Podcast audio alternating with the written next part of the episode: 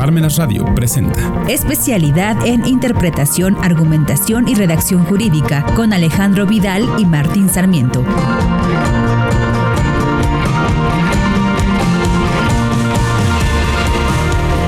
¿Qué tal estimados espectadores de esta transmisión de Parmenas Centro de Estudios en su página de Facebook? Estamos nuevamente, mi estimado amigo, el licenciado Alejandro Vidal y su servidor Martín Sarmiento, platicando respecto a estos episodios de la especialidad en interpretación, argumentación y redacción jurídica. La semana pasada pudimos platicarles un poco respecto a esta materia de teoría del derecho. No obstante, el día de hoy nosotros debemos hablarles respecto a lo que es la otra cara de la moneda, la teoría del Estado, porque si bien la teoría del derecho sirve para resolver los problemas del derecho vigente, nosotros debemos recordar que hay un poder político, hay un Estado, y este Estado tiene un poder, del cual nosotros, en un primer momento, para poder limitar ese poder, debemos conocer primero qué es el poder, y esto solamente es a través de la teoría del Estado. ¿Qué tal? Saludarlos a todos, un gusto estar de nuevo con ustedes. Y bueno, como bien comentaba el licenciado Martín, el episodio pasado hablamos acerca de lo que es la teoría del derecho, pero ahora vamos a hablar acerca de la teoría del Estado, que es donde realmente vamos a ver una aplicación concreta de lo que es el derecho. Y para eso, bueno, vamos a remontarnos a lo que es el siglo XVII, para entrar un poquito más en materia, un poquito más en contexto, en lo que es el año 1600, donde comenzamos a ver que ya se forman sociedades, se forman reinos, se forma una convivencia entre la sociedad, entre individuos, y por ende van surgiendo distintos problemas. Estos problemas, pues bueno, vamos a tener que buscar una solución a ellos. Para eso tenemos a los contractualistas. Los contractualistas nos establecen la existencia de un contrato social para la creación del Estado de Derecho. Y para estos contractualistas vamos a analizar eh, dos teorías o dos posturas completamente contradictorias una con la otra. Y para ello hay que analizar el contexto de cada una de ellas. tenemos la de Hobbes y la de Rousseau. Hobbes tenemos que, bueno, él nace en un ambiente completamente difícil, completamente hostil, a mitad de la guerra en Inglaterra, y es por eso que él nos establece que en el Leviatán nos habla del hombre es el lobo del hombre. Nos dice que el ente superior, a través del cual el hombre va a tener que seguir ciertas reglas, tiene que dotar de miedo, de incertidumbre a la sociedad, al individuo, para que éste lo pueda seguir y bueno, pueda acatar las distintas reglas y las distintas este, ordenanzas que se establecen en una sociedad. Mientras que Rousseau, completamente diferente, en un, contexto eh, bastante contrario al de, al de Hobbes, él nace en Suiza, en una familia acomodada, siempre en las mejores escuelas, y Rousseau nos establece que el hombre es bueno por naturaleza, que todos los hombres nacen buenos, pero conforme van conviviendo con la sociedad, conforme van, pues bueno, enfrentando distintos problemas, pues el individuo se ve mermado, se ve contagiado y en consecuencia se hace malo. Es por esto que buscan los contractualistas que nazca un Estado de Derecho, para poder controlar la violencia que se da dentro de un Estado, dentro de una sociedad. Claro, y esto puede ser en un mayor o mínimo grado en un mayor grado si se trata de la postura de Hobbes, para limitar este ser humano irracional, malo, desgraciado, que puede ser el, lobo de otro hombre. Y se le tiene que limitar en un mayor grado a través del Leviatán, como bien menciona el licenciado Alejandro. O bien a través de una limitación mínima, si el ser humano es bueno, feliz de origen que puede poco a poco irse contaminando a través de lo que es la postura de Juan Jacobo Rousseau. Pero esto es en atención a esta postura de contractualista de la creación del Estado del siglo XVI, siglo XVII. Pero nosotros debemos recordar que a partir del siglo XVIII, siglo XIX, siglo XX, siglo XXI, a lo que nosotros estamos viviendo, el Estado nació por otra razón. Y esta razón es que es para limitar al soberano, es para limitar la violencia que puede, que puede generar este soberano. Porque debemos recordar que las grandes posibilidades de extinción del ser humano las ha originado el, soberano y la violencia que este, que este ha ocasionado. Y tal es el ejemplo del nazismo, del franquismo, de, de la guerra de Rusia y Ucrania.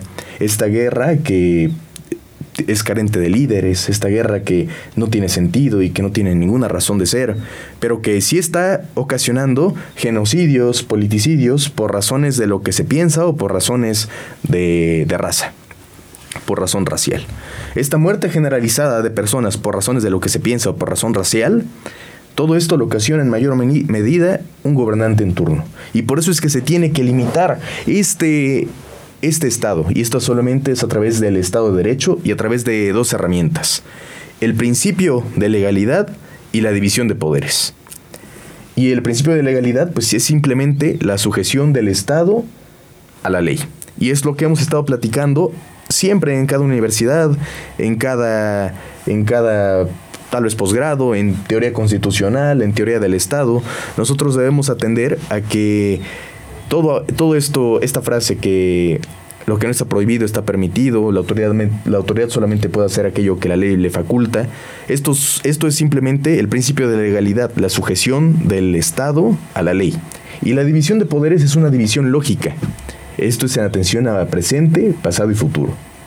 Y nosotros debemos recordar que esta división en pasado, presente y futuro atiende a la función que tiene el Estado ejecutiva, legislativa y jurisdiccional. Por eso es que se divide el Estado en, su, en su poder, en su función, en ejecutivo, legislativo y judicial. El legislativo, así como explicó mi estimado amigo, el licenciado Alejandro Vidal, crea normas jurídicas, crea leyes. Y estas deben de ser prospectivas, deben de regir el futuro deben de tener un supuesto de hecho y una consecuencia jurídica, de lo contrario, contravienen la seguridad jurídica. Pero aquí la característica es que estas normas rigen el futuro y excepcionalmente el pasado, en atención a la ultraactividad o retroactividad, ya sea por derechos adquiridos o actos consumados. Pero aquí la característica es que el legislativo debe de atender al, al futuro. El Ejecutivo a través eh, haciendo un matiz, el Ejecutivo, a, través de sus actos administrativos o las resoluciones administrativas, a través de las licencias, permisos, las órdenes de embargo, las multas, a través de todos los actos administrativos, él lleva a cabo una función del presente para atender a la recaudación, a una función pública. Todo esto es para atender a problemas del presente. Y el judicial, a través de su función jurisdiccional, resuelve problemas, pero tenemos la característica que resuelve problemas del pasado. Y estos son los, las herramientas que utiliza el Estado de Derecho para limitar al poder político. Al poder político. Claro, y bueno, es importante después de esta, esta explicación acerca de lo que vienen siendo los distintos poderes, que tiene que existir una delimitación a lo que es el poder político, que el poder no lo ostente una sola persona, ¿Por qué? Porque cuando los tenta una sola persona, pues bueno, surgen más politicidios, genocidios, como lo, como lo hemos visto a lo largo de la historia. Pero actualmente en un contexto de hoy en día tenemos un, eh, un problema que es mucho más grande que el poder político, un poder que es mucho más monstruoso, más peligroso, el cual es el poder económico, o como bien lo denomina Luigi Ferrayoli, son los poderes salvajes. Es el poder económico, el que actualmente vemos que está por encima de cualquier tipo de poder. Que el poder político es aquel que mueve tanto una ideología como un poder político, sino que está por arriba de todos aquellos. Claro.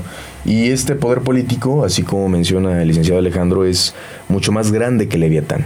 Este poder económico es más grande que el poder político. Este poder económico hace uso del poder político y consecuentemente el poder ideológico y estos tres del derecho para atender a fines del Estado y más que nada fines de decisiones que toman personalidades que ni siquiera conocemos. Personalidades que nosotros podemos decir que están sentadas en una mesa redonda en Bilderberg. Así lo dice un libro, el, Club de Bilderberg, donde estas grandes personalidades toman las decisiones más importantes, las decisiones económicas más importantes que nosotros podemos ver a través de los medios masivos de comunicación, a través de la televisión, a través de la radio, a través del Instagram, a través de TikTok, a través de Facebook, a través de todas las redes sociales. Nosotros podemos ver, si no discriminamos bien la información, todas estas decisiones de las personalidades más poderosas económicamente hablando. Y estas decisiones jurídicamente se legitiman a través de lo que son los derechos fundamentales, a través de lo que es la argumentación jurídica, la técnica del convencimiento, a través de lo que es también la democracia. ¿Cuántas veces no hemos escuchado que en atención a lo que es la democracia vamos a tomar tal decisión? Porque es lo correcto. Y esta decisión, si nosotros la analizamos, probablemente sea una de estas decisiones de una de las personas sentadas en esta mesa redonda de, Bilderberg. Y pues en atención a esto, el poder económico ya no se puede limitar a través del Estado de Derecho, es decir, a través del principio de legalidad y la división de poderes. Claro, creo que es importante que a través de este contexto nosotros podamos analizar pues en esta materia quién ha ostentado el poder en las distintas etapas de la historia, lo que es la época premoderna, la época moderna y la época postmoderna. Pero para poder entrar a este contexto primero tenemos que saber qué es lo que es el poder político, ideológico y el poder económico.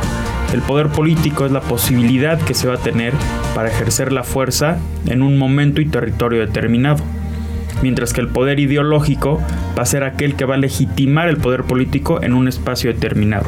Va a ser aquel que va a justificar el por qué vamos a seguir la ideología de un soberano a través del cual, pues bueno, va a buscar dirigir una parte de la sociedad.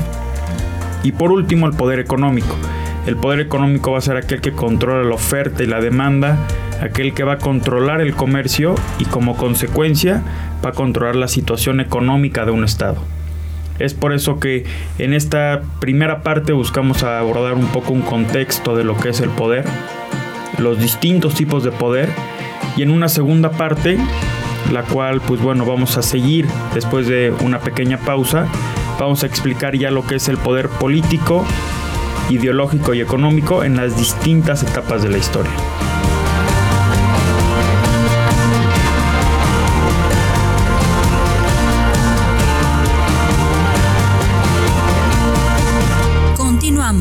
Parmena Centro de Estudios. Nos congratulamos en invitarlo a estos tres magnos seminarios por motivo de nuestro cuarto aniversario. El día martes 21 de febrero a las 12 del día tendremos la participación del doctor Ricardo Rabinovich de la Universidad de Buenos Aires con la clase de apertura de la especialidad en Derecho Procesal Fiscal.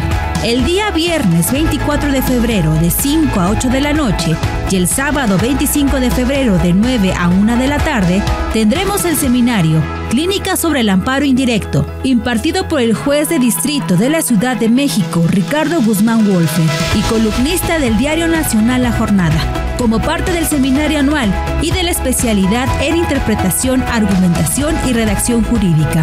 Para mayores informes, comunícate a los siguientes teléfonos.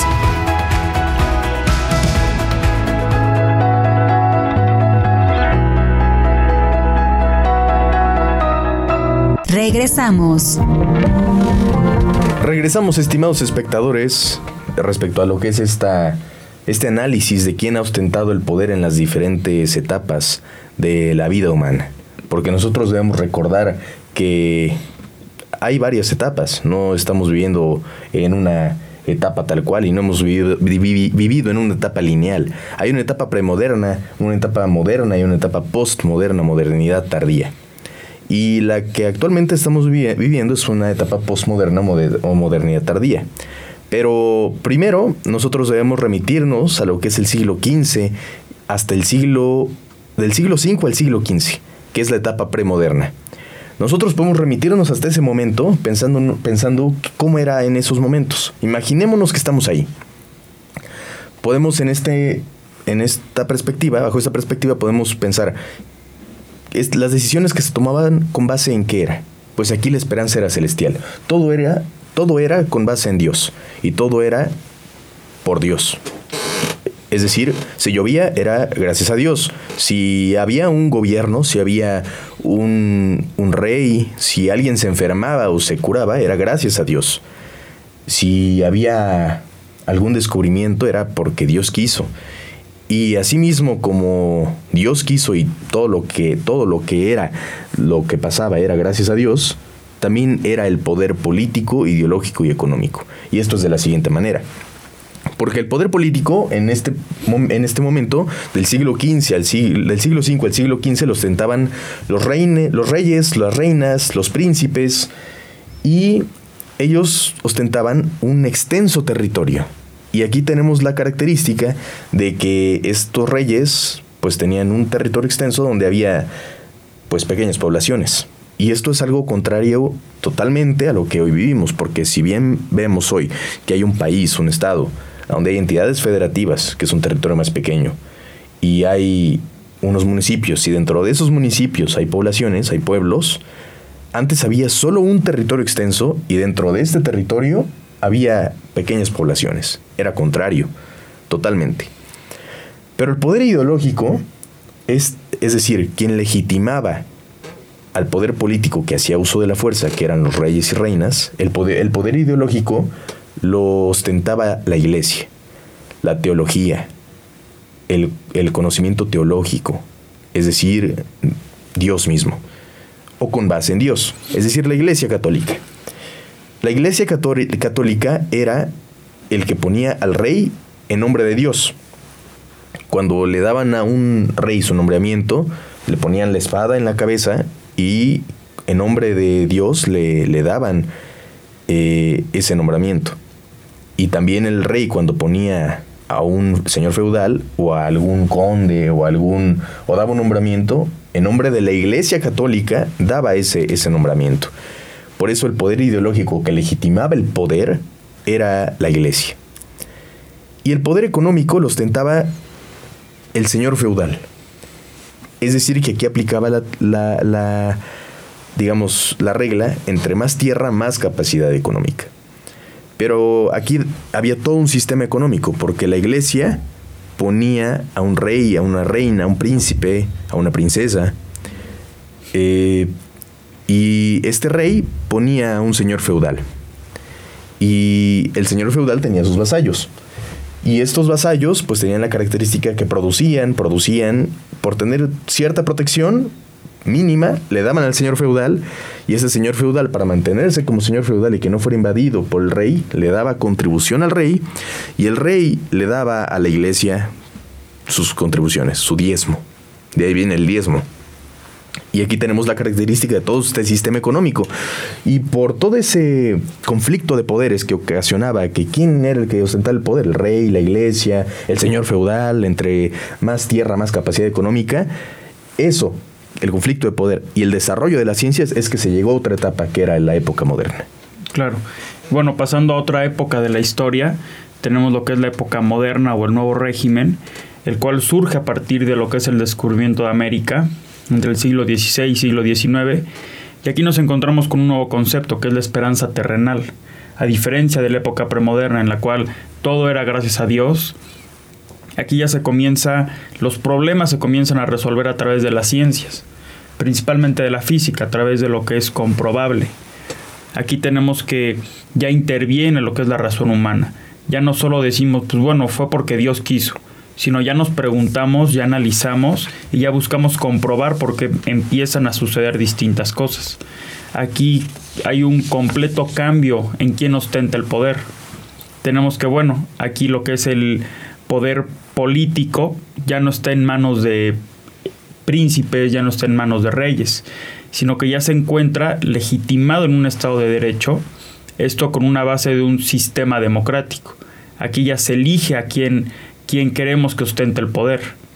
Ya no es como antes que, pues bueno, Dios quería que el rey fuera quien ostentara el poder y no había intervención del pueblo. Aquí ya existe un sentido democrático por parte de la sociedad. El poder ideológico, pues bueno, este poder ya no va a estar en manos tampoco de la iglesia, como bien comentaba el licenciado Martín. Aquí el poder ideológico, como ya se busca que sea comprobable, lo vamos a tener reflejado en lo que son las universidades, en lo que son los en todos los desarrollos científicos que se van dando pues en lo que es la sociedad, en los teóricos, los cuales efectivamente pueden comprobar que algo existe y por qué existe. Y bueno, un cambio yo creo que primordial, el poder económico. ¿Por qué? Porque como bien mencionaba antes, el poder económico estaba, eh, bueno, dirigido a través de un señor feudal. Y aquí ya no, aquí ya no nos encontramos con señores feudales, aquí ya nos encontramos con comerciantes, los cuales lo que buscan es que, bueno, ellos tienen sus propias mercancías, ellos tienen a sus trabajadores, ellos buscan generar un empleo. Y por ende son los que controlan lo que es la oferta y la demanda, controlan el comercio como tal. y bueno, en consecuencia ellos son los que controlan la situación económica que se va dando en un estado. Sí, claro. Y aquí nosotros llegamos a la época humana en la que nosotros debemos reconocer, recordar y analizar que nosotros vivimos, que es la época postmoderna o modernidad tardía. Y es demasiado importante analizar qué características tiene esta modernidad tardía. Porque esto comenzó posterior a la Segunda Guerra Mundial. Esto no es tajante, es paulatino, porque también las características de esta guerra mundial, de, esta época posmoderna, se vieron viendo eh, en la Primera Guerra Mundial. Es paulatino, todas estas épocas de la vida humana. Pero las características es que si en un primer momento nosotros nos preguntábamos que la esperanza era celestial en la época premoderna, en la época moderna que era terrenal, hoy nos tenemos que preguntar si efectivamente existe la esperanza. Porque así como se desarrolló las ciencias en la época moderna, hoy nos tenemos que preguntar si efectivamente la ciencia se hace sin conciencia, como lo estableció Martin Heidegger en su conferencia de Friburgo. Si nosotros con la ciencia vamos en el camino correcto. Y esto, con eso nosotros debemos preguntarnos si a través de la ciencia nosotros estamos llegando, si acaso, al exterminio del ser humano, o bien al perfeccionamiento del ser humano, o al posthumano. Y tal lo estableció Albert Einstein, el más grande científico del, del siglo XX, en mera época, en mero inicio de la época postmoderna, él ya no quería ser científico si él volviera a nacer. Él hubiera querido ser un vendedor ambulante, precisamente porque él ya no creía en la ciencia. El inventor de la bomba atómica que se arrojó en Hiroshima y Nagasaki, él se dio cuenta que la ciencia estaba llegando a algo que estaba, que estaba destrozando a la humanidad. Es por ello que está estamos llegando caso al exterminio del ser humano, porque con la Primera Guerra Mundial, los, los gases exterminadores de la Primera Guerra Mundial estaban exterminando completamente al ser humano. En la Segunda Guerra Mundial hubo 70 millones de muertos que estaban llegando al exterminio del ser humano. No nos vamos lejos, con esta pandemia hubo sin número de muertos y no hubiera ocurrido esta pandemia si no fuera por el desarrollo de las ciencias. Es decir, que tampoco hoy día se cree en la ciencia precisamente porque la misma ciencia está originando el exterminio del ser humano. Y no nos vamos lejos tampoco. Hay muchas personas que hasta la fecha no se quieren vacunar porque no se cree en la ciencia. Y es muy, y es muy entendible que no se cree en la ciencia si la misma ciencia está ocasionando todos estos problemas, todo este exterminio. Estamos llegando al exterminio del ser humano.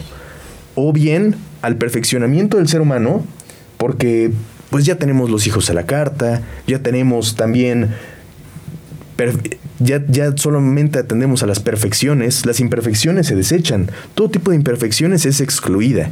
Y si hay alguien que está en contra de eso, hay exclusión por disenso. Si alguien está en contra de eso, se excluye. Y eso es a lo que está apelando el sistema económico depredador también o bien estamos llegando al posthumano, tal y como lo estableció Aldous Huxley. Estamos llegando a un mundo feliz, a un mundo feliz pero vacío, en el que se encarga la ciencia de hacernos feliz. Es decir, solamente la ciencia nos hace feliz y, y, si no somos felices tomamos las pastillas suficientes para ser feliz. Y si ya no son suficientes esas pastillas, la misma ciencia tendrá la respuesta a través de la eutanasia para hacernos feliz. ¿Efectivamente existe la esperanza? Y efectivamente existe la respuesta a través de la ciencia, pues en esta época el poder político eh, ya no lo ostentaba el simple Estado de Derecho, ahora lo ostenta el idealismo de la democracia. Aquí el problema es que la democracia tiene una respuesta, es una respuesta débil ante todos los problemas de hoy día. ¿Por qué? Porque el primer problema es que es un discurso político, la democracia. Un discurso político que atiende a un aspecto económico depredador. Y no nos vamos lejos si es que observamos las decisiones políticas norteamericanas, que también son decisiones políticas en todo el mundo. Estas decisiones políticas que atienden a la democracia precisamente. Otro aspecto es que la democracia ah, en ocasiones ya no es atender a, lo que establezca el pueblo sin dejar a un lado a las opiniones científicas, sino que en ocasiones se desvía lo que es la oclocracia o la tecnocracia. La, oclocracia, el gobierno de los impulsos, las decisiones acaloradas, el gobierno de las decisiones económicas, los Chicago Boys, em, o, la o la tecnocracia, esa es la, tecnocracia, y la oclocracia, el gobierno de los impulsos. La tecnocracia, el gobierno de los expertos, pero que queda lejos del conocimiento de la población. O bien que solamente existe democracia formal, pero no sustancial. Y mientras no exista democracia sustancial, no puede llamarse un Estado democrático. Y el poder ideológico es ya no lo ostentan las universidades, sino los medios masivos de comunicación. La televisión, la radio, las redes sociales, y esto no atención a lo que era en un primer momento la propaganda nazi de Joseph Goebbels. Todos estos principios de la propaganda nazi, de exageración, de un enemigo que se le, le ponen características Em, grotescas, todas estas características pues hacen atención a esta propaganda nazi y es el poder ideológico, los medios masivos de comunicación. Y el poder económico los tentan los monopolios y los, y los oligopolios, que atiende a un tecnocapitalismo, a un capitalismo financiero que es la fase final del capitalismo, que es depredador y que está terminando con el capitalismo.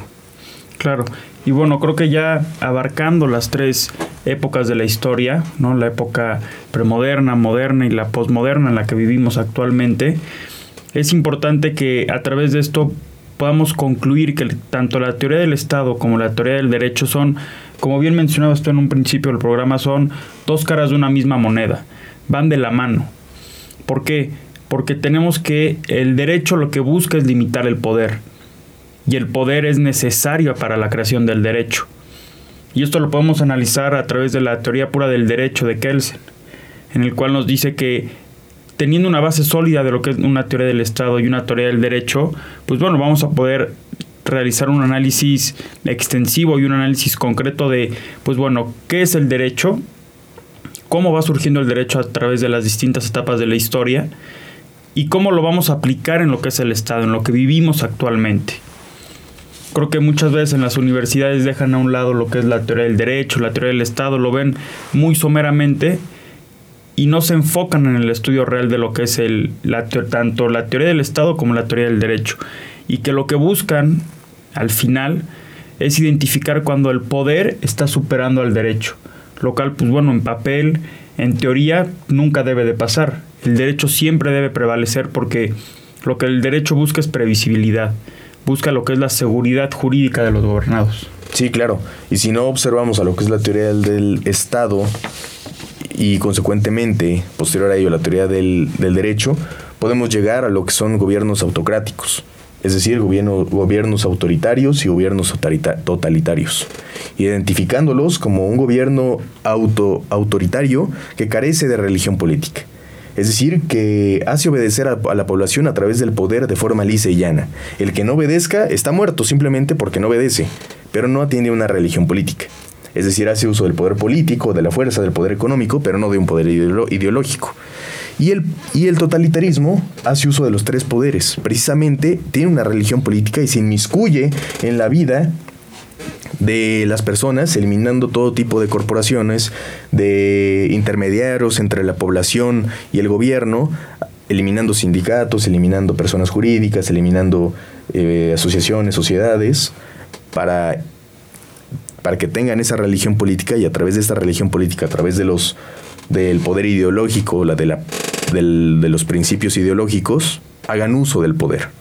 Y, y si nosotros no observamos esto, podemos llegar a, a, todos estos gobiernos autocráticos, a 70 millones de muertes como el nazismo, eh, a, todos estos eh, supuestos que son difíciles de limitar. Claro. Bueno, creo que aquí en América Latina tenemos eh, otro problema, el, el, cual los críticos del derecho lo definen como un derecho paralelo al oficial, pero que realmente se aplica en, en el sistema jurídico, que realmente es derecho. Si bien no está estipulado, se acata por la sociedad. Y aquí tenemos un ejemplo de lo que son las muertes por goteo.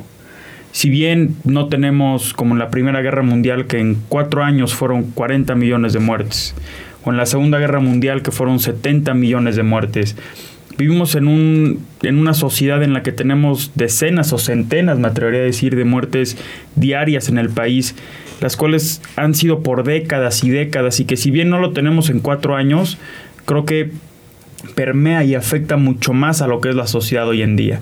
Y estas son, pues bueno, una de las críticas que se hacen los críticos del derecho a lo que es el sistema jurídico de América Latina. Y bueno, esto fue un contexto acerca de cómo se ha ido aplicando, quién ha ostentado el poder en las distintas etapas de la historia.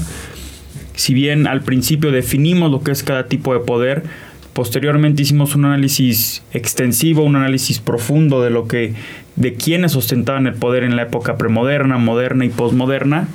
Y bueno, esto es para lo que nos sirve lo que es la teoría del Estado.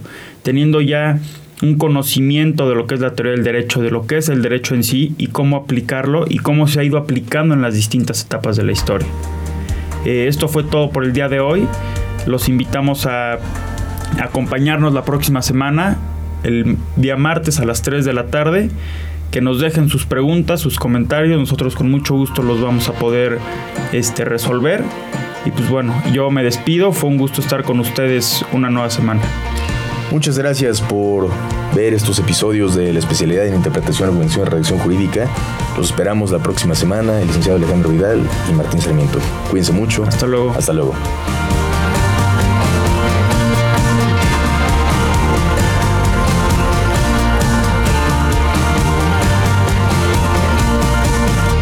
Radio presentó Especialidad en Interpretación, Argumentación y Redacción Jurídica con Alejandro Vidal y Martín Sarmiento.